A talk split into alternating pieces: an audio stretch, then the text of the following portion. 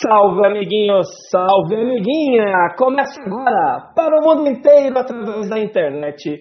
O Simbora, Simbora de casa por enquanto, enquanto a epidemia continua rondando nossa cidade, nosso país, nosso planeta, eles fazendo com o mesmo carinho de quando lá na rádio. É com muito prazer que hoje a gente vai embaçar muito aqui para falar que a gente vai receber o padre Júlio Lancelotti. Ele já está aqui com a gente.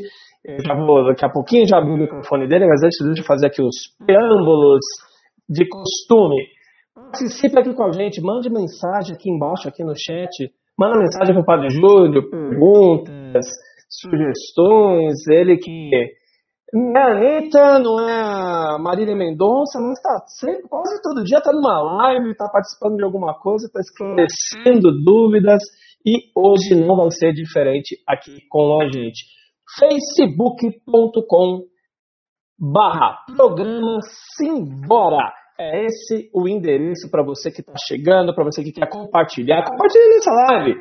Faça como a Lourdes. A Lourdes já está aqui com a gente, já tem bastante gente aqui chegando e devagarzinho a gente vai trocando ideias aqui. Muito assunto. O tema principal é solidariedade em tempos de pandemia.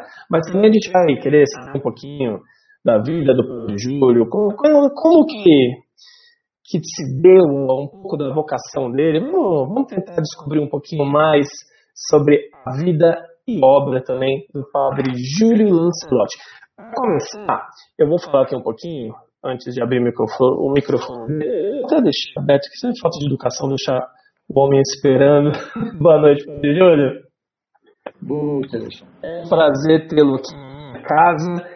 E se conhece há 15 anos, o Padre Júlio. Não sei se ele lembra. O Padre Júlio ajudou-me a conclusão de trabalho de curso, meu TCC, que foi sobre a população de rua de São Paulo. Deixa eu ver se eu consigo enquadrar aqui. Tá aqui. Na Rua da Amargura, era o tema. Aqui. 15 anos se passaram. Deixa eu ver se eu acho aqui o Padre Júlio. Padre Júlio, não, esse aqui, esse aqui não, esse aqui é feio, mas esse aqui, não, esse aqui é feio. Aqui, Padre Júlio, Tá aqui um defensor dos direitos humanos. Olha aí, esse é nosso Padre Júlio. Quando o meu orientador, Chico Bicudo, que talvez esteja aqui também na nossa live, ele falou: Ó, tá aqui esse contato aqui, vai lá. Eu dei uma tremidinha, porque eu era estudante universitário e o Padre Júlio já era o Padre Júlio há muito tempo. É, foi uma alegria muito grande e ele foi muito carinhoso, foi muito carinhoso porque ele já levou a gente lá na comunidade de São Martinho de Lima, mostrou tudo por lá. Ele, como é que eu posso dizer? Foi um carão à primeira vista. E depois ele celebrou nosso casamento, o meu da Alessandra, batizado dos meus filhos, o Pedro e a Sofia. Já foi na rádio presencialmente e agora está aqui para a gente falar um pouquinho. Hoje que é dia de Santa Clara, né, Padre? Sim. Dia de Santa Clara. Dia da televisão, hein? Dia da televisão, uma das padroeiras da comunicação, porque não. E tá aqui. Hoje o Padre Júlio, o Padre Júlio se comunica muito bem, seja nas homilias, seja nos discursos públicos, seja em qualquer ato, ele sabe, sabe do, do gingado, tá, já apareceu na TV, na TV fechada, na GNT, lá com o Fábio Porchat e companhia, mas conseguiu deixar eles assim, pensativos, não para dizer o mínimo. Você percebeu que eles estavam, ficaram, né, assim, nossa. Eles são muito acolhedores, muito é, sensíveis, é, muito amáveis. Realmente me receberam muito bem, eu agradeço muito a eles. E depois tenho me cobrado muito, dizer, ah, você está falando com gente que debocha da fé, debocha de Jesus e tudo mais. Debocha de Jesus quem joga o povo na miséria quem maltrata os pobres, esses é que debocham de Jesus. Debocham de Jesus os que é, agridem os pobres e jogam o povo na miséria, no sofrimento e nessa insanidade de mais de 100 mil mortes, como estamos vivendo nesse momento no nosso país. Esses é que debocham de Jesus. É, que debocham de Jesus os que maltratam os pobres e os que jogam o povo nesse momento tão difícil de pandemia, há mais de 100 mil mortos. Esses é que debocham de Jesus. Essa é muito triste, esses números que não baixam e ainda tem gente que leva a sério. A gente vai falar daqui a pouco sobre pandemia, sobre solidariedade também. A gente vai dar algumas dicas de como ajudar as obras do Padre Júlio. Eu me aqui um pouquinho. Diz, Fábio, queria saber. Posso chamar de você, né? É, gostaria de saber de você. Porque a gente quase nunca sabe um pouco das suas origens, assim, porque o menino Julinho que andava na rua descalço, talvez jogando bola, não sei como que era criança, Júlio, como que foi o chamado, a vocação. Conta um pouquinho das suas origens, padre, pra gente. Então, minha família é uma família simples. Meu, eu sempre vi meu pai trabalhando, sempre vi minha mãe trabalhando, sempre eh, os acompanhei no trabalho e é, eles foram sempre para mim um exemplo de, de uma vida simples. Para você ter uma ideia, eu nasci aqui no Belém mesmo, no bairro do Belém, é, no, no, São José do Belém, que hoje é o Hospital Santa Virgínia. A minha primeira escola foi o Educandário São José do Belém, na Rua Belém, onde eu fiz o primeiro ano eh, primário, onde eu fiz a primeira comunhão, e depois nós mudamos para o Tatuapé, numa praça que é uma praça de terra, chamada, chamada Praça Padua Dias. E era uma praça toda de terra, ali que foi mais a, a, as minhas aventuras de infância. É, eu ia para a escola ainda lá no São José do Belém, no bonde, um tio que ia nos buscar e a gente vinha no estribo do bonde, porque homem que homem andava no estribo do bonde, não sentava. Eu tenho uma história tão engraçada do bonde, onde eu estava com minhas duas tias, a minha tia Maria José e minha tia Luísa, que eram jovens, o pequeno de ter uns é, é, seis anos, porque eu já tinha que pagar a tarifa do bonde. E era aquele bonde aberto que cada um que pagava, é, o cobrador puxava um cordãozinho e marcava no relógio. É, e eu queria que marcasse que eu estava lá no bonde também. Mas minhas tias falaram para mim, você fala que você tem cinco anos para você não pagar o bonde. Aí eu sentei lá, no, no bonde, fiquei de pé segurando no banco, e porque o bonde ia de um, de um lado para o outro e o banco é que virava, virava o, o, encosto do bonde.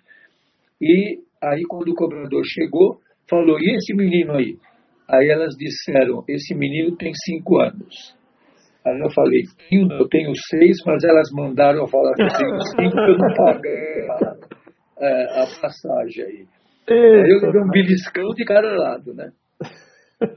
Então era um menino assim, que brincava na rua, que jogava bolinha de gude, que empinava a pipa, que quando fui para o seminário a primeira vez, a vizinhança ficou tão feliz que eu ia embora, que me deram o enxoval inteiro do, do, para o seminário, toda a roupa que eu precisava levar, eles me deram tudo de presente. Meu pai e minha mãe não tinham condições de me dar tudo aquilo a vizinhança inteira deu e falou, vai, vai, vai e não volta. Então você é então, na infância. Como é, menino deve ser? Eu pus uma bombinha morteiro na caixa do correio de uma senhora lá da vizinhança.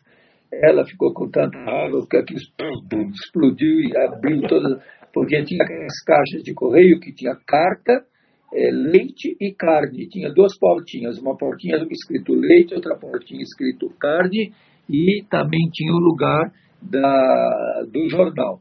E aí eu pus a bombinha morteiro lá, estourou todas aquelas portas, e eu tinha ido, é, era coroinha, tinha ido na bênção do Santíssimo, era uma quinta-feira, e a pessoa foi lá reclamar na minha casa, e minha irmã falou, mas ele saiu para ir lá rezar. Ela falou, mas ele é um demônio. e ainda tem gente que chama isso até hoje, né, Fábio? Mas então, ah, deve ter. Você pouco no seminário? Olha, quando eu fui a primeira vez para o seminário, eu sofri muito. Eu fiquei com muitas saudades de casa. Eu era muito pequeno, devia ter uns 12 anos. E eu sofri muito, é, a disciplina era muito rígida, eu apanhei de vara de bambu um dia, e eu não tinha nem feito nada. É, é, o padre achou que eu tinha feito e me deu uns tabefes, depois me bateu com a vara de bambu, e ainda fiquei uma hora ajoelhado, e eu era é, da sacristia, aí na frente de todo mundo, eu tive que ir lá acender as velas do altar, e todo mundo sabendo que minha perna estava ardendo das varadas de bambu que eu recebi. E aquela noite eu chorei muito, e quando aconteceram as férias do meio de ano, eu vim para casa, era uma viagem demorada de trem, embora a cidade fosse não é tão longe, era Araraquara, mas naquele tempo levava seis horas de trem. E aí eu voltei, eu fui para o seminário de volta, mas eu não aguentei de saudades de casa e voltei. Aí eu terminei o ginásio e voltei para o seminário, mas aí de uma outra congregação. É, aí fiquei lá é, os três anos de nível médio, fiz o noviciado e quando era noviço, é, eles me mandaram embora porque disseram que eu não servia para a vida religiosa. E aí me mandaram embora.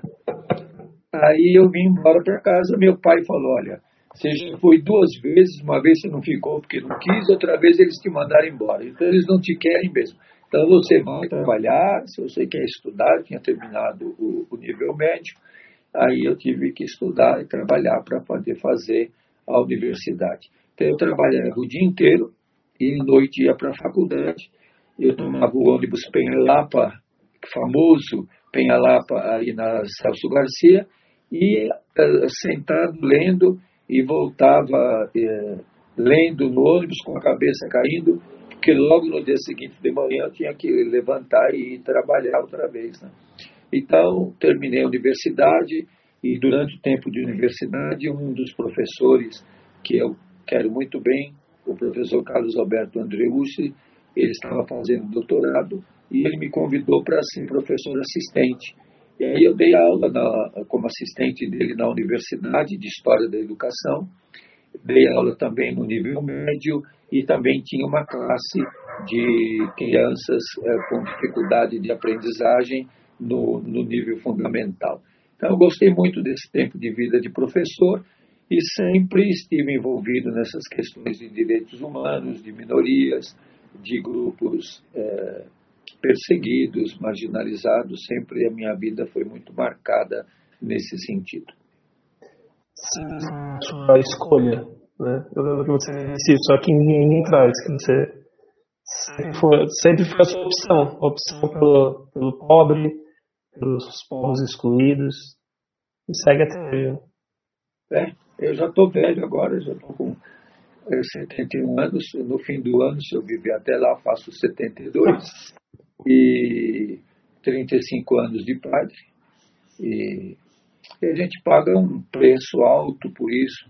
Eu tenho estado envolvido em, em tramas terríveis de, eh, de violência, de eh, de mentiras, de imposturas, é, de violência contra os moradores de rua. Hoje os moradores de rua incomodam muito na cidade.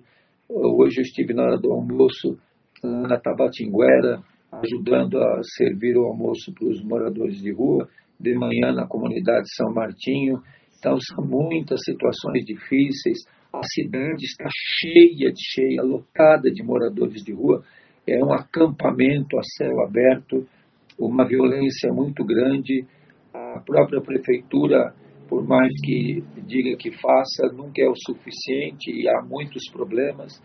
Então, eu tenho que falar com autoridades, com situações extremamente desafiadoras e, ao mesmo tempo, estar junto dos pobres mais pobres e abandonados. Então, é um momento muito difícil, um momento de muitas tensões às vezes é uma luta extremamente solitária. É, hoje, especialmente, eu me senti muito sozinho de ter que enfrentar desafios humanos, desafios é, humanos muito difíceis e situações muito desafiadoras. Nesses dias a gente tem acompanhado e tem me tocado profundamente a morte de Dom Pedro Casaldáliga. Eu sinto muito a morte de Dom Pedro, eu sei que ele estava com 92 anos, com mal de Parkinson, é, e agora há pouco eu vendo a fotografia do cemitério onde ele vai ser sepultado, que é o cemitério dos esquecidos, é, às margens do rio Araguaia, debaixo de um pé de pequi. E, então, Dom Pedro vai ficar junto dos abandonados, dos sem terra, dos esquecidos. E ele dizia: eh, a gente tem duas opções, viver ou ressuscitar. Então, Dom Pedro está ressuscitado na vida do, do, do povo que continua lutando, cantando e, e na resistência. Hoje também encontrei muitos moradores de rua muito dilacerados, muito feridos, muito abandonados. Há sinais de esperança, mas há muitos conflitos também, muitos desafios. A nossa cidade é uma cidade muito conflitiva. Os interesses do mercado imobiliário são muito fortes. É, até eu disse esses dias para algumas pessoas, eu me sinto cada vez mais é, como é, alvo prestes a ser atingido a qualquer momento. Eu queria dizer isso para você, Alexandre. Eu tenho me sentido nesses dias e eu tenho pena que pessoas que estão perto de mim também acabem sendo alvo, mas é, eu penso e sinto que alguma coisa virá. Você sente isso? Você se sente ameaçado? Não ameaçado, eu sinto que tem muita gente que quer me atingir. Eu recebo muito carinho. Agora mesmo eu postei no Instagram uma foto que me mandaram, que uma artista me mandou. Eu tenho recebido tanto carinho dos que são mais esquecidos, dos que são marginalizados. É, domingo, os moradores de rua me deram uma latinha com os biscoitinhos é, dentro, outro me deu um grilo feito com folha de, de, de árvore. E o agradecimento deles, mesmo os conflitos, as dificuldades, porque eles não são anjinhos, eles são uhum. pessoas como todas as outras, que também têm desacertos, conflitos, mas que têm uma vida muito, muito dolorosa, muito marcada, muito rejeitada. Então, é, esse momento de, de pandemia acentuou mais a, a, a desigualdade, a falta de acesso que as pessoas têm à vida, às condições de vida. É, mas agora é interessante quando você fala da solidariedade. Né? Eu tenho repetido muito que a solidariedade não é uma dimensão religiosa, ela é uma dimensão humana. E que ela não é, é, eu até disse isso numa gravação, que depois eu mesmo me impressionei quando vi escrito isso. É, nós temos momentos e ações solidárias, mas a nossa sociedade não é solidária. Hoje eu estava discutindo com, com uma situação, não brigando, conversando com uma pessoa que já estão pensando no Natal dos pobres. Eu sempre me implico com essa questão do Natal dos pobres, porque o Natal dos pobres sempre é uma semana antes do Natal. Então eu falei para ela é, é que me incomoda que o Natal dos pobres é sempre uma semana antes. E no dia do Natal do pobre, não tem ninguém, não tem ninguém. sozinho com, com os moradores de rua, porque aí todo mundo já celebrou uma semana antes. Eu me implico um pouco com essa história de Natal dos pobres, porque o Natal não é dos pobres, é o Natal do pobre. O pobre é Jesus, que todo mundo está cansado de ver no presépio, é, é, num coxo, no, no, meio das palhas. Quem é que põe um nenezinho recém-nascido num coxo? É, é, enrolado em, em panos, é, em cima de palha. É, um boi e um burro do lado. Então, é, ninguém faz isso. Quando o neném nasce, todo mundo quer. É, todo mundo as mulheres, até as mulheres de rua me pedindo enxovalzinho para o neném. E o, o, Jesus é o pobre. Só que quando chega o dia do Natal do pobre, o Natal dos pobres já foi uma semana antes, já foi na primeira semana de dezembro. E o dia do Natal mesmo, o, fica todo mundo sozinho, é, sem ter com quem é, é, festejar, com quem é, celebrar. Eu admiro que já estão pensando no Natal, mas ainda estamos em agosto, né? Já tem que. O, o, o povo precisa comer todos os dias, né? Tem gente aqui na nossa live, Pablo, deixa eu passar um pouquinho aqui, quem está aqui também mandando mensagem aqui para você. O Rick Colavito, Rick Colavito, Rei Moca. Pessoas que fazem solidariedade, estão preocupadas em mostrar fazendo selfie. O que dizer? O que dizer as pessoas querem mostrar mais, né? Tirar uma foto entregando do que realmente assim. A Laodiceia era. Eu acho que essa questão depende de que, do porquê que a pessoa faça. Por exemplo, eu tenho colocado no Instagram muitas fotos, é, no sentido que a gente tem algumas questões. Uma delas é, é, é, que isso seja um estilo de vida. É, é, diferente de quem põe uma foto no, no shopping e depois outra foto com entregando uma coisa. Outra, outra coisa é, é, que as fotos mostrem um estilo de vida, uma maneira que você vive.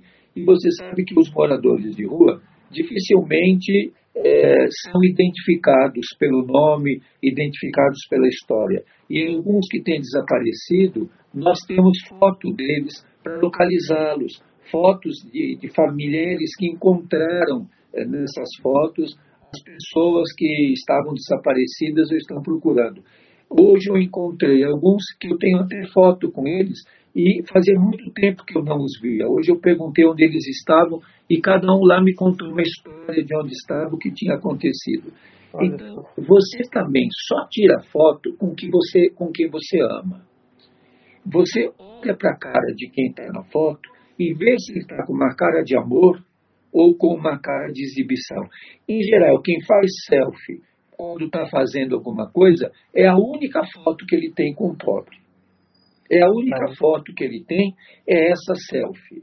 Então, Sim. eu acho que a gente tem que é, é, olhar bem o texto no contexto e olhar a foto no álbum.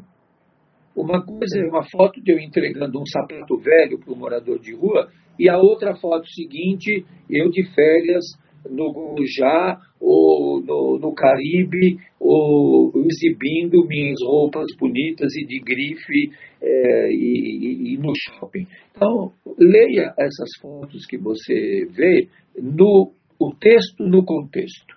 A solidariedade ela tem que ser um estilo de vida e não um episódio. Não um momento só, né? Gente medo, Alagoas aqui, Laodiceia, mandando um abraço para você. O Fernando Salles mandando boa noite para gente. O Kaique Livino.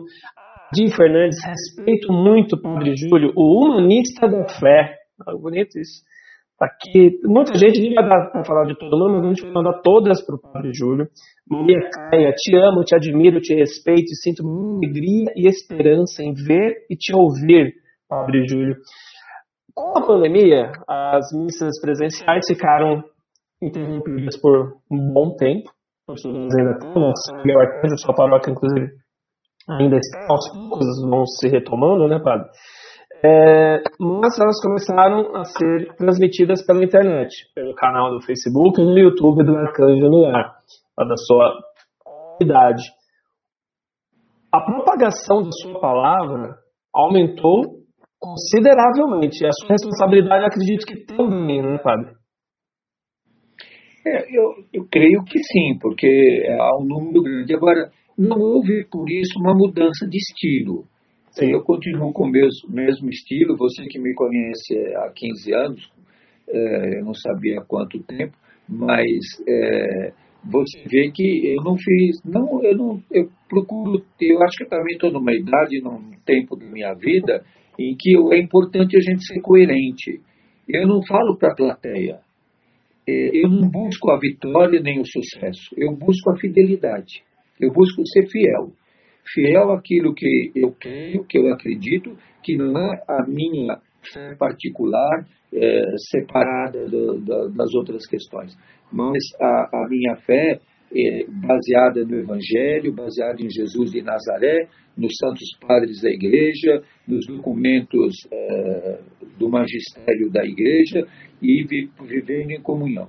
Eu não procuro não falar e não falo, porque não está em mim isso. Nenhuma heresia, nada que não esteja dentro da tradição da Igreja e do Evangelho. Então, Sim. se alguém falar para mim que eu estou falando alguma heresia, prove qual é a heresia que eu estou falando. Eu falo aquilo que está na mais antiga tradição da igreja. Eu digo para as pessoas que ficam é, reclamando: leia São João Crisóstomo, leia, leia São Pedro Crisóbulo, leia Santo Eusébio de Cesareia, Leia o Evangelho de Lucas, leia o Evangelho de Mateus, leia o Evangelho de Marcos, leia o que diz São João. Então, leia o que diz São Tiago, leia o que é a mais antiga tradição da igreja. Tem gente que diz é tradicionalista, tradicionalista, mas para num tempo. Não vai na tradição até a tradição de Jesus. Como é que Jesus diz?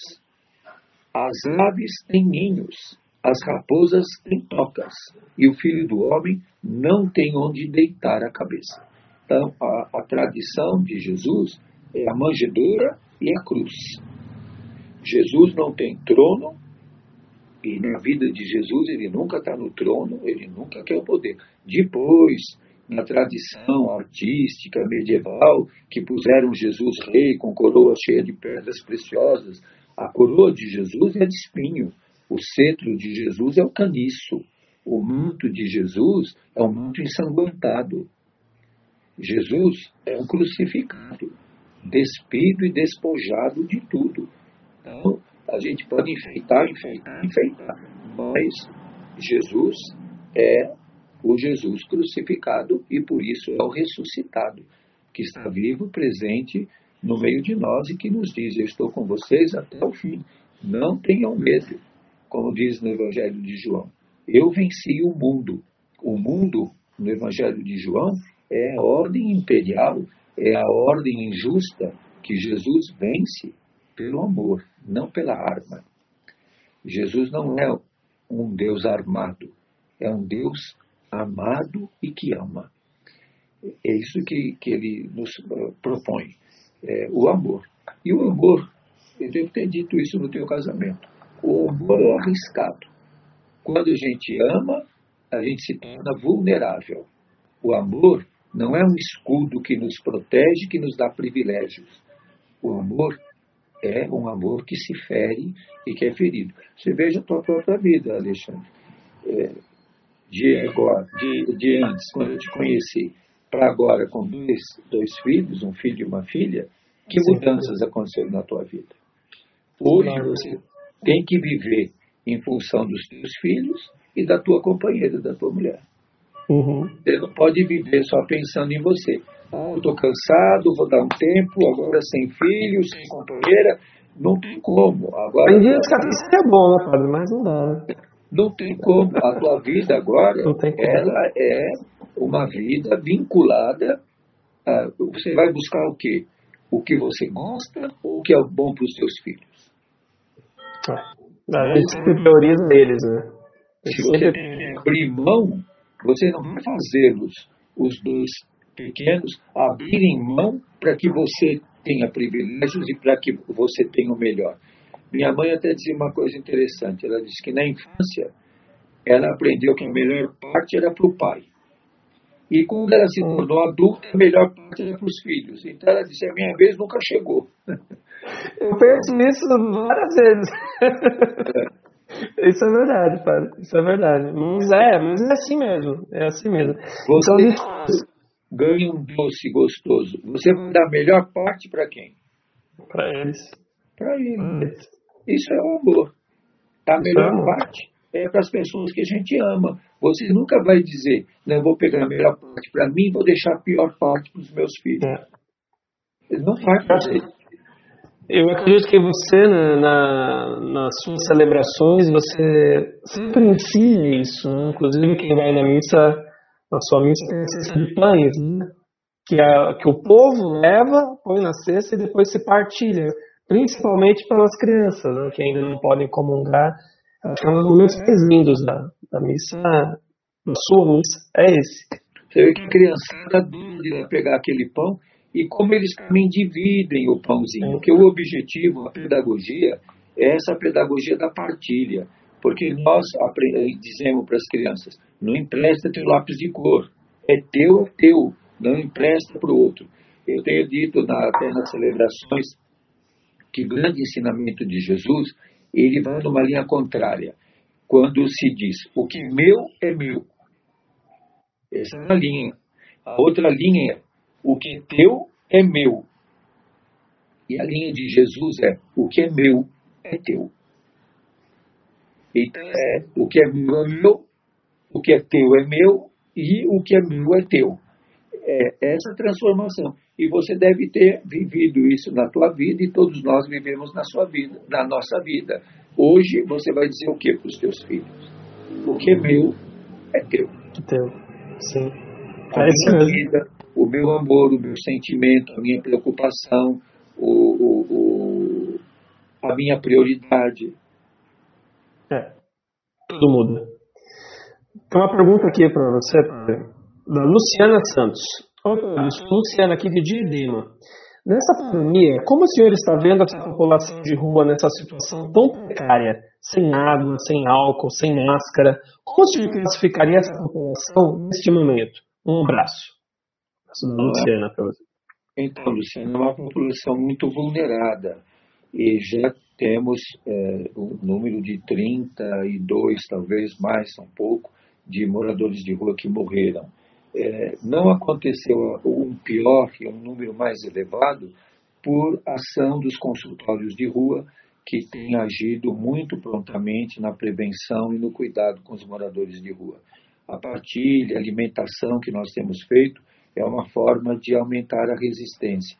Hoje, Alexandre, eu fiquei comovido, eu estava lá na rua Tabatinguera, na hora do almoço, e eu vi dois irmãos de rua sentados na calçada, comendo com uma voracidade, com uma velocidade, é, com uma ânsia de, de, de fazer aquilo é, entrar pela boca e fazer parte do corpo deles. Eles estavam sentados na calçada, com aquela marmita no chão e comendo, comendo numa velocidade que eles nem se davam conta do que estava acontecendo por perto. É, é uma fome acumulada é um abandono repetido. Quem quer comer sentado numa calçada com a marmita no chão? É, vendo aquilo, e, e, e, todos queriam duas, dois marmitex. Depois eu estava ajudando a servir a sopa, e com que é, apetite, com que vontade eles iam comendo é, aquela sopa. Então, são pessoas descuidadas.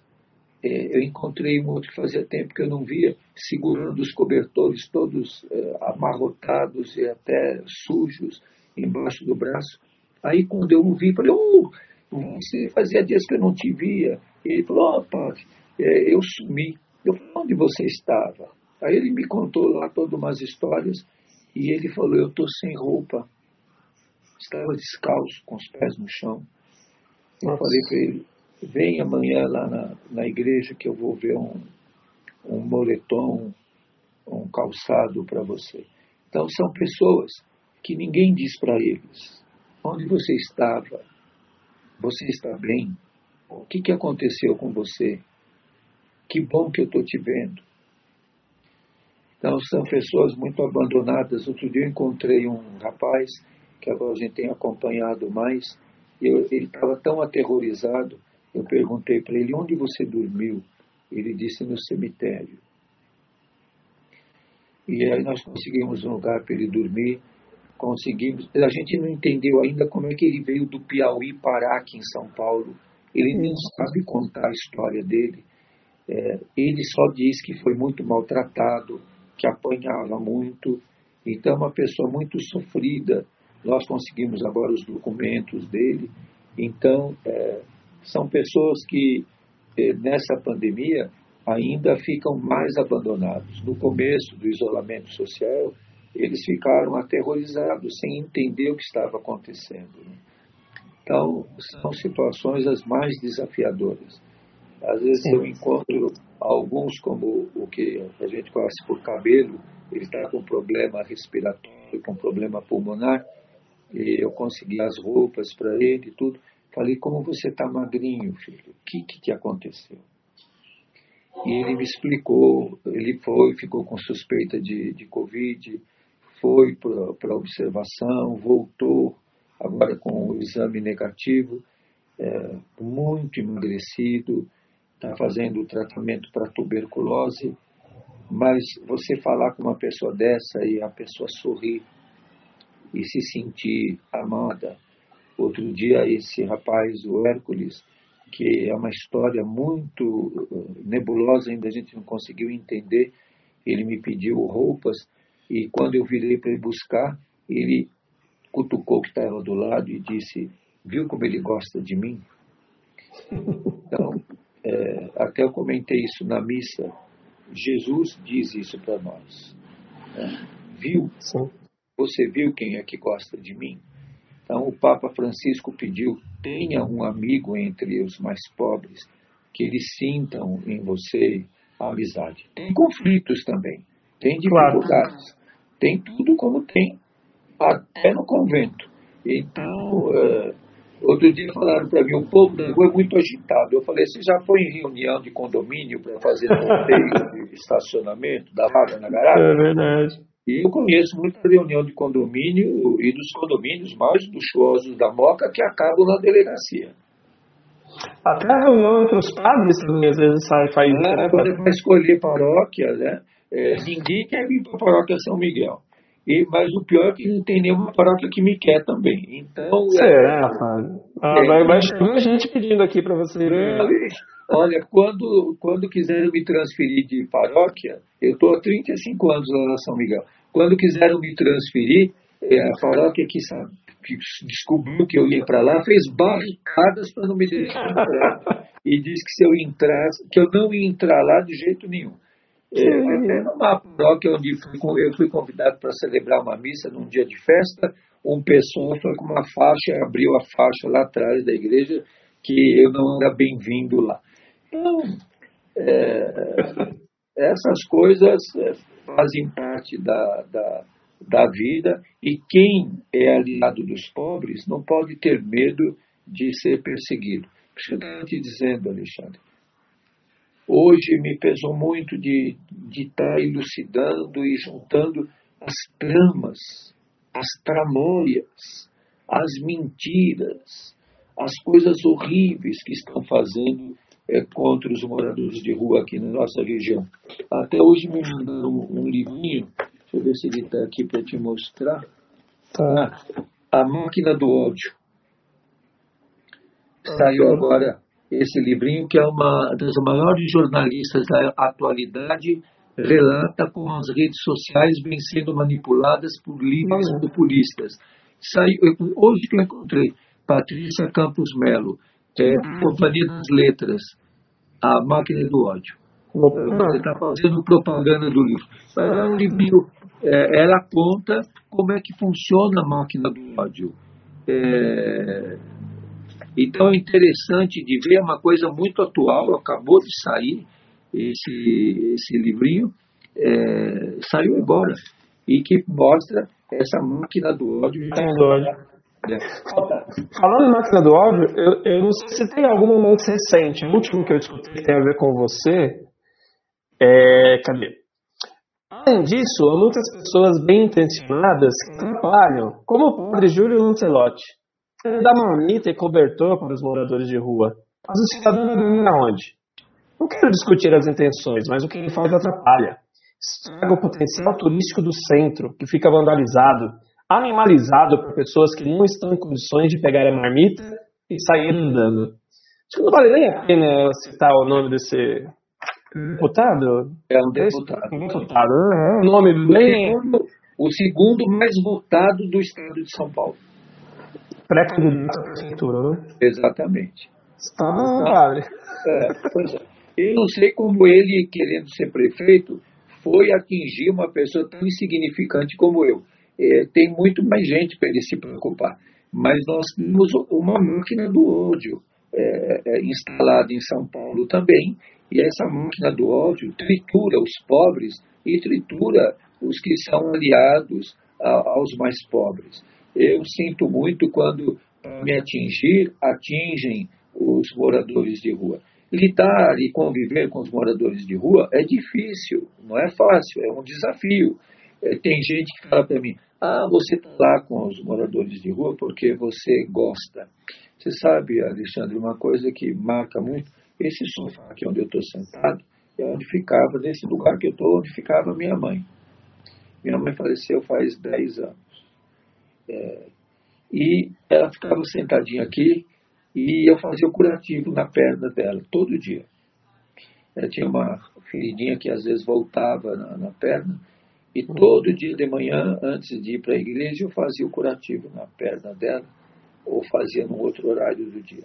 E fazia sempre com muito cuidado, com muita asepsia, com muita técnica. Eu tinha as melhores coisas para fazer o curativinho dela, tinha uma caixinha de curativo. Hoje eu sei que existe uma indústria do curativo e que tem muitas formas hoje, como o ozônio, de curar as feridas rapidamente, mas que não há interesse porque é uma indústria montada do curativo. Mas, enfim, eu fazia o curativinho na perninha dela e é, um dia veio um médico, um enfermeiro, e disseram para mim: faça o curativo para a gente ver se você faz direito porque eles estavam pensando, essa filha não sabe, vai ver que o Júlio não faz o curativo direito. Eu fiz o curativo, quando terminei, eu sempre terminava e passava a mão assim em cima, e como um carinho, e, e já estava ah, com a bandagem e tudo, né? Aí o médico falou para mim, você faz o curativo muito bem, você tem a técnica certa, de fora para dentro, você sabe fazer a sepsia direitinho, você cuida bem para que não haja, e foi falando os pontos, tudo. E é, ele disse: Você gosta de fazer curativos? Eu falei: Não. Eu amo a pessoa em quem eu faço curativo. Então, como eu a amo, eu faço da melhor maneira que eu sei. Porque quando você faz por amor, você faz o melhor que você pode. Então eu não virei um fazedor de curativo, eu não pus uma plaquinha aqui na porta. Faça curativo por 150 reais o curativo. Não. É, eu fazia, fazia o curativo nela por amor. Por isso eu fazia da melhor maneira possível. Então, se você cuida das pessoas de rua, se você as defende e faz isso por amor, você vai fazer da melhor maneira que você pode. E fazer da melhor maneira possível é um desafio, é um conflito, é uma dificuldade, é, é uma situação que vai te trazer marcas.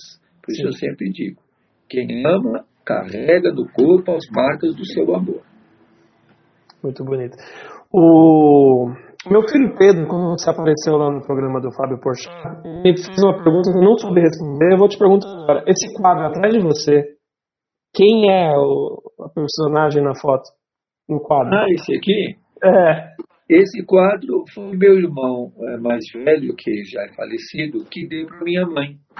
E ele é, falava que esse quadro era um personagem de um livro que minha mãe gostava muito, que é o Capitão Rodrigo, que era um gaúcho do, do personagem do Érico Veríssimo.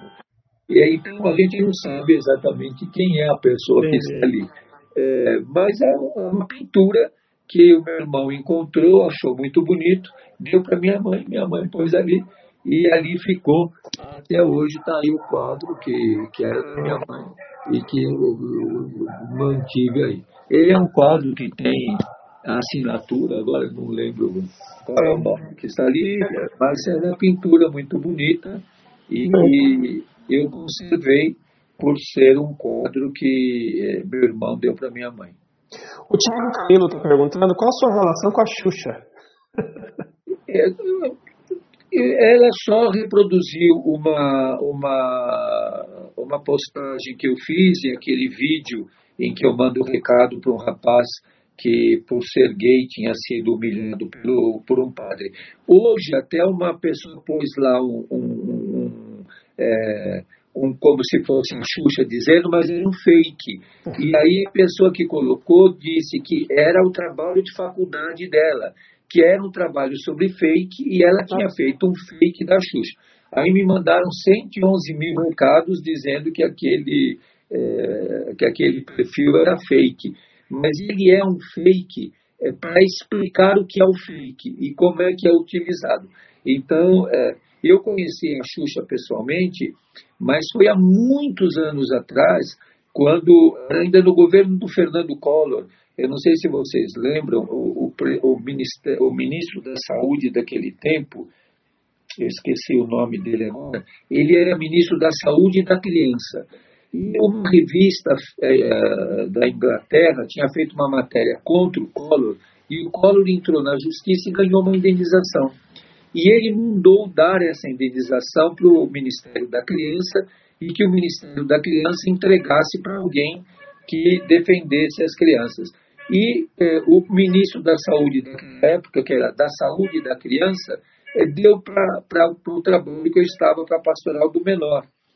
E quem entregou o, o, o, o, cheque da indenização foi a Xuxa. E aí eu tive que ir ao Rio de Janeiro é, encontrar com a Xuxa. Naquela época era um outro momento, você imagina quantos anos atrás isso. Era o auge dela, né? É. E é, é, eu fui com as crianças de rua do Rio, que eu encontrei lá com o pessoal do Rio de Janeiro, e alguns meninos de rua foram comigo lá na casa da Xuxa, porque para eles era o auge. E quando eles chegaram lá, eles viram o carro da Xuxa, que eu nunca tinha visto um carro daquele, que a porta abria assim para cima, parecia uma nave. E eles ficaram encantados olhando o carro da Xuxa e quis, queriam andar no carro dela. E aí ela chamou lá um motorista, pôs todos aqueles garotos de rua dentro do carro dela e mandou dar uma volta lá no onde no Rio de Janeiro, que eu conheço pouco do Rio. Uhum. E eu fiquei conversando com ela. Ela, naquele dia, me pareceu uma pessoa muito cética, muito. Ela dizia para mim, mas quem não acredita nas crianças? Quem acredita numa criança? Ninguém acredita de certa forma, ela estava falando da vida dela, que depois ela foi é, revelando. Uhum. Mas ela me entregou aquele cheque. Eu queria lembrar o nome desse ministro da Saúde. É o ministro da Saúde do, do, do Collor, que era chamado da Saúde da Criança. Não, não, não era o Magri, né? Não, o Magri era. Não, não. Acho, que era o CENI, qualquer coisa. É, e, e aí é, eu fui lá, recebi isso, conversei com ela naquele momento, foram poucos minutos. A criançada deu a volta no carro dela, voltou, ela me entregou lá o cheque que tinha que entregar e eu voltei para São Paulo. Foi a única vez que eu a vi pessoalmente. É, ela era uma celebridade muito grande, então a gente não tinha intimidade, estava até intimidado ali perto, perto dela. E ela entregou o cheque, mandou as crianças passar de carro e é o único relacionamento. E agora. Pode ser inverso, padre. É? Ela ia ficar acanhada, talvez, não, de te encontrar. Tá? Ela é, foi muito gentil, que ela pegou aquele é, vídeo que foi editado, eu pedindo perdão ao jovem que foi é publicamente é, maltratado por um padre quando assumiu a sua condição, sua identidade de gênero e foi expulso da igreja, tudo. E eu com muita sinceridade e simplicidade, fiz o pedido de perdão e ela publicou na página dela e aquilo teve, claro, uma ressonância muito grande. É, no Instagram tem milhões de, de seguidores e é, isso fez com que tivesse. Então, muita gente viu. Muita gente viu. Esse seu apoio à população LGBTQI+, é, fascina, por um lado, justamente porque a igreja meio que hum, não estou vendo aquilo ali. Você deve ser bastante é, elogiado essas ações, mas também os cristãos de bem torcer um pouco o nariz também, né? para você. Você abriu uma igreja para fazer um bazar, né? Um bazar da acho, LGBT. Tem, das poderosas. Foi, foi filmado lá na igreja a história de uma, de uma travesti, de uma trans que é assassinada. É um filme que vai sair aí não sei quanto. É, e Missa de Sétimo Dia foi lá na, foi filmada na igreja São Miguel, uma encenação, não teve uma missa propriamente. E as mulheres trans, que são personagens do filme, e outras que são mulheres trans mesmo, e que eram personagens do filme, da história, participaram. Então, é, eu sempre tive muito respeito a essas pessoas, porque são pessoas religiosas, são pessoas que trazem muito sofrimento na vida, Eu conheço muitas mulheres trans que estão pela rua com o rosto desfigurado, com muitas cicatrizes, com o silicone no pé, é, que é silicone industrial, acaba indo para o pé. É, eu procuro ter um, um paradigma. Como Jesus agiria com elas? O Jesus que você conhece do Evangelho, que não deixou apedrejar a mulher prostituta. O Jesus que deixou a mulher prostituta lavar os pés dele, enxugar com os cabelos, beijar e perfumar. Como é que Jesus agiria hoje com uma mulher trans? É, e tem aquela passagem famosa do Evangelho, quando os discípulos dizem para Jesus: se o casamento é isso que você diz, é melhor não casar. E Jesus diz: há aqueles que nascem sem ter condições de casar, e há aqueles que não casam por causa do reino, mas há aqueles que não casam porque nasceram assim. Então, é, é, isso é muito discutido na literatura, e há um livro muito interessante que se chama Jesus el Varón, de um frade chamado Hugo Cáceres Guiné, que é a discussão da identidade de gênero na Palestina do século I. E como que Jesus, na sua maneira de ser, contestou toda a identidade de gênero, que é cultural também. Ser homem no, do, do sul do Brasil é diferente do que ser homem no nordeste do Brasil. Tem semelhanças, mas, semelhanças, mas tem muitas diferenças. Sim. Como o que é ser homem na China ou na Índia. Então, a, é, é, a, a masculinidade ela tem o seu aspecto biológico e o seu aspecto cultural. Então, nós temos que aprender a respeitar essa diversidade é, na igualdade de dignidade e de direitos.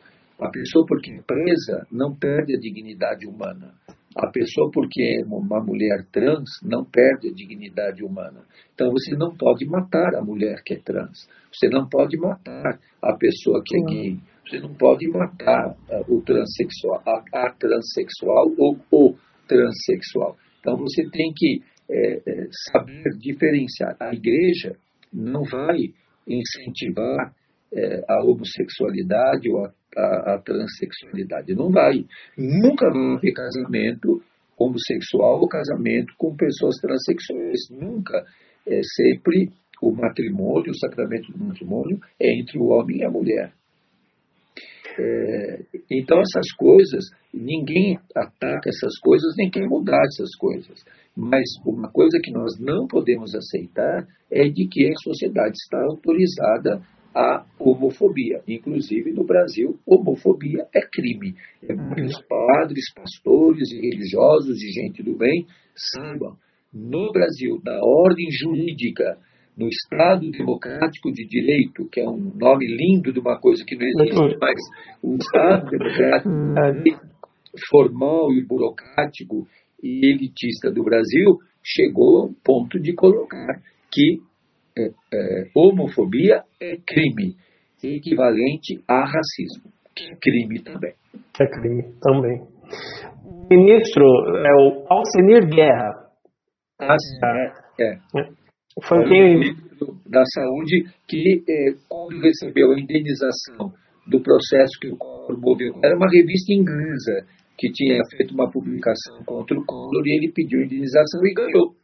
Uhum. E o Alceder Guerra, que era o ministro da Saúde da Criança, é, transferiu para mim uh, a indenização. E por isso que eu fui ao Rio de Janeiro, que a Xuxa, que era embaixadora da Unicef e tal, que me entregou a, a, a, a indenização. Indenização. E Paula, ela fala que pergunta para você. Pedro Júlio, a população em situação de rua vive em extremo descaso do poder público e da sociedade civil. Vi que o senhor une forças com representantes de outras religiões. Na sua opinião, são ações individuais ou seria possível uma intervenção maior com as religiões à frente das ações sociais? Acredito que nós temos que estar unidos a todas as religiões e eu sempre lembro muito que a solidariedade é uma dimensão humana, não religiosa, porque nós temos que levar em conta os ateus, temos que levar em conta um grupo que cresce muito no Brasil, que é o grupo sem religião, às vezes até por culpa dos religiosos de, das várias religiões que são tão mau exemplo que tem muita gente que prefere não ter religião nenhuma. E os que são ateus. E então, a solidariedade é exercida por todos, independente da dimensão religiosa, porque é uma dimensão humana, e de, independente da, de que religião você é. Então, é, o diálogo interreligioso e o diálogo ecumênico são dimensões importantes da Igreja Católica. A Igreja Católica tem uma dimensão ecumênica muito importante, fundamental, e é uma dimensão permanente da ação da Igreja no mundo. E eh, o diálogo interreligioso. O ecumênico é entre religiões e, e denominações cristãs. Denominações cristãs formam o ecumenismo. E o diálogo, o diálogo interreligioso é com outras religiões, como o budismo, os muçulmanos, os judeus, é, é, os hinduístas e todas as outras religiões. Um dia encontrei com um grupo religioso que são as bruxas. E eu gostei muito de encontrar com esse grupo das bruxas, que é um grupo muito interessante, uma, uma concepção religiosa muito diferente. E eu convivo muito com muçulmanos, com judeus, é, com as religiões de matriz africana, que no Brasil são muito é, perseguidas e maltratadas. De Passos te pergunta: Olá, Padre Júlio. Amanhã às 6 horas, a Polícia Militar de Minas Gerais fará o despejo de diversas famílias no acampamento Quilombo Campo Grande, do LANCT, em Minas Gerais. Qual a sua opinião sobre despejo durante a pandemia? Os agricultores estão produzindo na terra há 22 anos. Se houver um despejo, onde o povo vai morar? Pois é, isso é um crime e nós pedimos a suspensão de todos os despejos durante a pandemia e eh, o presidente da República vetou vetou essa, essa proposta que tinha sido aprovada e foi vetada de que não haveria reintegração de posse e despejo durante a pandemia. Então, isso é dessa estrutura capitalista, dessa estrutura neoliberal, onde a propriedade é mais importante do que a pessoa e onde a propriedade perde a sua função social, como nos ensina o Papa João Paulo II e como está no magistério da Igreja. Toda a propriedade, sobre toda a propriedade privada, pesa uma hipoteca social. São João Paulo II. Os tradicionalistas gostam de lembrar de Pio XII condenando o comunismo, mas esquecem de lembrar de São João Paulo II e lembrar de, de, São, de, do Papa Pio XI, que diz que a melhor, a maneira mais perfeita de caridade é a política. Você, quando te chamam de comunista, o pobre comunista, eu, eu fico satisfeito que não me chamam o padre capitalista. Porque vai ser duro o dia que me chamarem de padre capitalista. Esse padre é um capitalista, um fazendeiro, um ruralista, um é, é, padre capitalista. Ainda bem que não sou. Quando chamam de padre comunista, é como diz o Érico Veríssimo, é, os que têm nostalgia da, de tudo aquilo que é autoritário, eles chamam que quem defende os pobres, quem defende a reforma agrária, que, é, são comunistas. Se você perguntar para quem chama os outros de comunista, quais são duas, só duas, é, características fundamentais ou pilares básicos do comunismo, eles não sabem. Eles vão usar clichês prontos, fake news. É, comunista é porque é ateu. É, a questão do, do principal do comunismo e que a ameaça não é o ateísmo, mas são características às vezes muito semelhantes à do capitalismo. É, agora a gente tem visto aquele filme, estão voltando a falar do filme Pé Descalço em Terra Vermelha, que conta a vida de Dom Pedro Casaldáliga, por isso até ele está no caixão é, descalço. É, e vai ser enterrado no cemitério dos, dos esquecidos. É, Dom Pedro, é, quando o, em Roma os cardeais o chamam para inquiri-lo, eles dizem: Mas o que você usa é usado pelos comunistas. E Dom Pedro diz: E vocês não percebem que o que vocês dizem é usado pelos capitalistas? tanto comunistas como capitalistas matam. Tanto comunistas é, autoritários como capitalistas autoritários fazem as vítimas do mesmo tanto. O nosso Estado neoliberal brasileiro já tem mais de 100 mil mortos por essa pandemia. Veja a diferença até do número na China de mortos, que tem uma população muitas vezes maior do que a população brasileira. Sim. Daqui a pouco eu tenho que te liberar. Eu sei que você, seu dia é sempre corrido, então eu vou correr aqui com algumas perguntas rápidas que eu preciso te fazer. Você não é capitalista, longe disso, mas você precisa, sim, de apoio. Você precisa de ajuda para suas, para suas obras, né? as obras assistenciais. Como ajudar o Padre Júlio a continuar o seu trabalho? Então, no, no, no Instagram, quem quiser me seguir no, Instagram é Júlio, Júlio Lancelotti, e lá na, no, eu nem sabia que existia isso, porque eu não sei mexer em tudo isso, mas lá tem um, como é que chama? É, a bio? Na bio tem, é, não sei se é na ou no que, que a gente fala, é, é, do, do Instagram. Tem gênero. É, tem a conta da paróquia São Miguel Arcanjo, com CNPJ, então pode nos ajudar através disso. Porque o que a gente tem comprado de gás, o que tem é pago de aluguel, o que tem que comprar de remédios que não tem na rede pública, e, e tudo que entra na paróquia vai para a contabilidade eh, da paróquia, eh, a qual eu tenho que prestar contas. Hoje a Arquidiocese tem um sistema bastante rígido de, de controle das, é, do que entra nas paróquias. A nossa paróquia é uma paróquia pequena, uma paróquia pobre, mas uma paróquia que nesse momento tem recebido muito apoio, eu agradeço. Temos comprado óculos para os moradores de rua aqui, temos aviado receitas, comprado remédios, pago aluguéis, comprado gás, é, remédios, muitas vezes, e tudo isso vai sendo contabilizado na, na nossa paróquia. Então, é uma forma de nos ajudar. Mas ajude a Missão Belém, ajude a Aliança de Misericórdia, ajude o Arsenal da Esperança, ajude a Fraternidade Caminho, ajude a Casa de Oração do Povo da Rua, que é da Pastoral de Rodarque Diocese. E eu lembro sempre que quem for na nossa conta da, da paróquia, vão aparecer Mitra Arquidiocesana porque todas as paróquias têm essa personalidade jurídica mitra, arquidiocesana, mas são contas próprias de cada paróquia. Porque tem gente que fala para mim, ah, eu não quero que esse dinheiro vá lá para a mitra arquidiocesana, eu quero que vá lá no Dilo. Eu não quero mais para o Dom Dilo, eu não para o Dom Dilo. É, a conta não é dele também, como na paróquia não é minha é, o Dodilho não assina nenhum cheque sozinho, como eu também não. A gente tem que prestar contas e, e, e tudo isso. Então, é, é, uma forma de ajudar. Mas ninguém precisa pôr dinheiro. Quem puder nos ajudar. Agora estamos é, participando junto com outros grupos desse almoço que está vendo na Rua Tabatinguara, na, é, na quadra dos bancários, e lá a gente pode levar arroz, feijão, macarrão, óleo, levar essas coisas que são importantes para alimentar esse povo. É, da pandemia, pode ser que a gente daqui a pouco chegue num platô, que chegue a vacina, mas a miséria vai aumentar muito. O desemprego vai aumentar muito e o número de pessoas na rua vai aumentar muito ainda.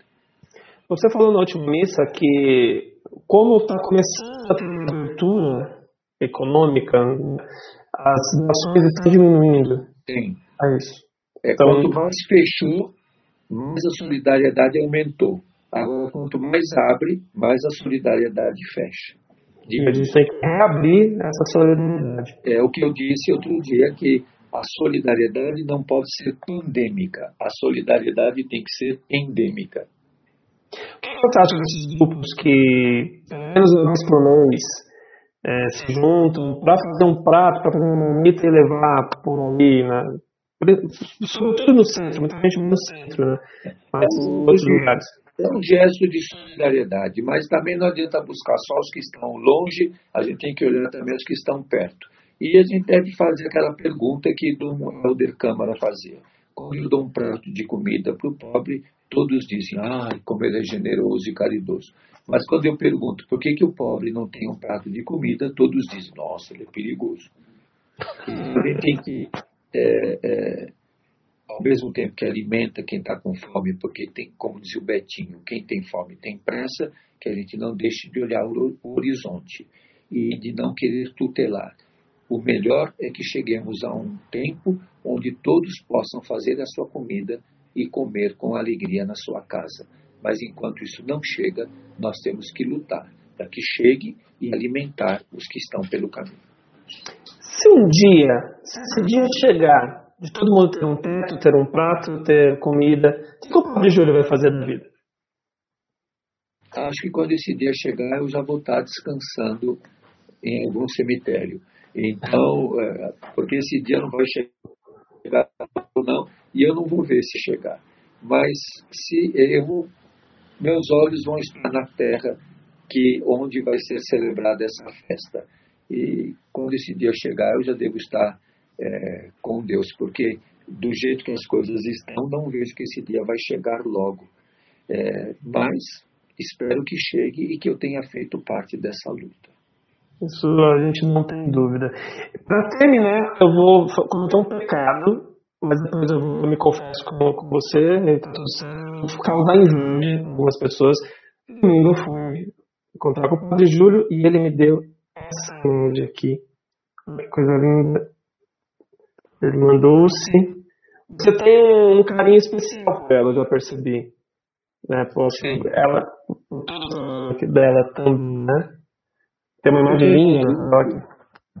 A irmã Santa Irmã Dulce dos Pobres é um sinal muito forte. Ela foi muito rejeitada, ela foi muito criticada, ela foi posta fora, inclusive, da congregação dela. Ela ocupou casas vazias, ela teve que interferir em muitas situações de violência. É, é, quando foi pedir para os pobres, cuspiram na mão dela. Então, ela é uma pessoa muito frágil, muito frágil, e que é, é muito querida do povo baiano. Eu gosto muito quando eu vejo os irmãos de rua, eh, quando vou lá na igreja e verem o, o, painel e veem a imagem que agora nós temos lá, eles é, falam, inclinam a cabeça e falam, Senhora Dona Dulce.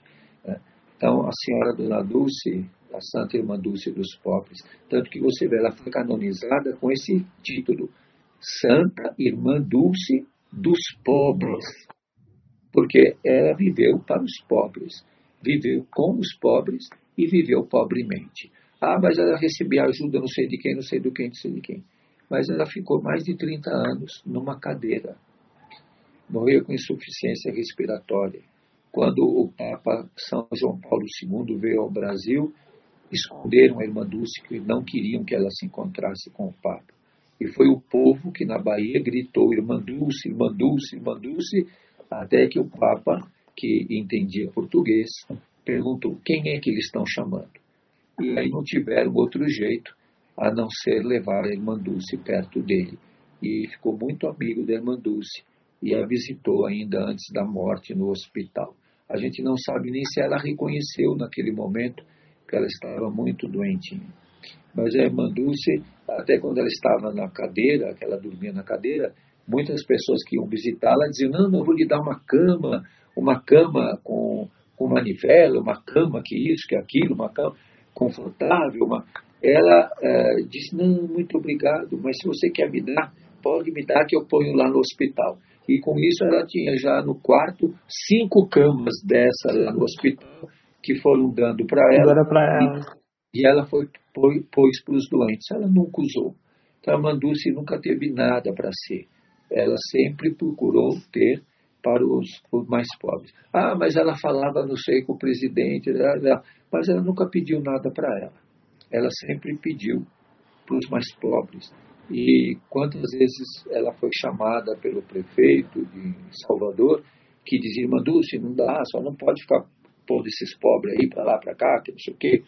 Ela também, como esse deputado, iria reclamar, dizendo que a irmã Dulce fica andando com a gente, a irmã Dulce levou os pobres para o galinheiro e ocupou muitas casas.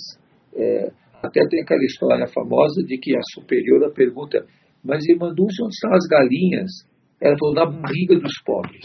Ela fez uma canja para todos eles e, e, e, arrumou o cemitério que hoje, o cemitério Galinheiro, que hoje é o Hospital Santo Antônio, que é um dos melhores hospitais de Salvador e que todo o povo conhece e sabe aquele hospital da, da Irmã Dulce.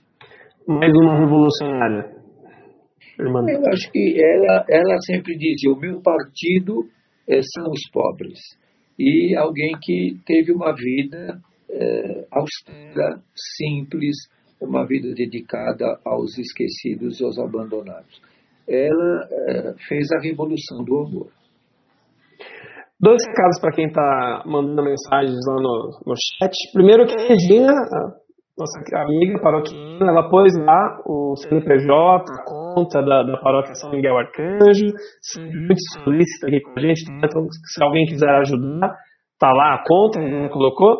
E outra, gente, não deu para falar tudo que está escrito aqui, mas eu sei que o Padre Júlio tem um hobby, gosta sempre depois acompanhar lá os comentários da, da onde ele participa, sobretudo das homilias e tudo. Eu sei que depois ele vai dar uma chegadinha na, na live, que vai ficar lá na nossa página, facebook.com.br programa Simbola, e vai ver o comentário de todo mundo que participou, porque eu sei, eu sei que esse é um dos filmes dele, não sei se ele tem outros, um pouco desse mundo louco do dia a dia que ele vive. Um hobby? Eu sei que tem alguns canais que assiste. Eu gosto dos meus livros, gosto dos livros, gosto de pesquisar, é, nos livros, gosto de estudar, gosto de ler, gosto de, de também atualizar as coisas nas redes sociais. Nada de excêntrico, nada de, de muito fora da realidade. Também hoje vi tudo que a maior novidade foi saber que o Julinho era um menino arteiro. Que leva pipa. Que leva pipa. Padre, foi um prazer te receber aqui em casa. É, que Deus te conserve, te ilumine, continue sendo esse que é um exemplo, um exemplo para muita e muita gente. Saiba que aqui você tem um amigo e como aqui embaixo aqui no chat também tem vários amigos seus, com certeza.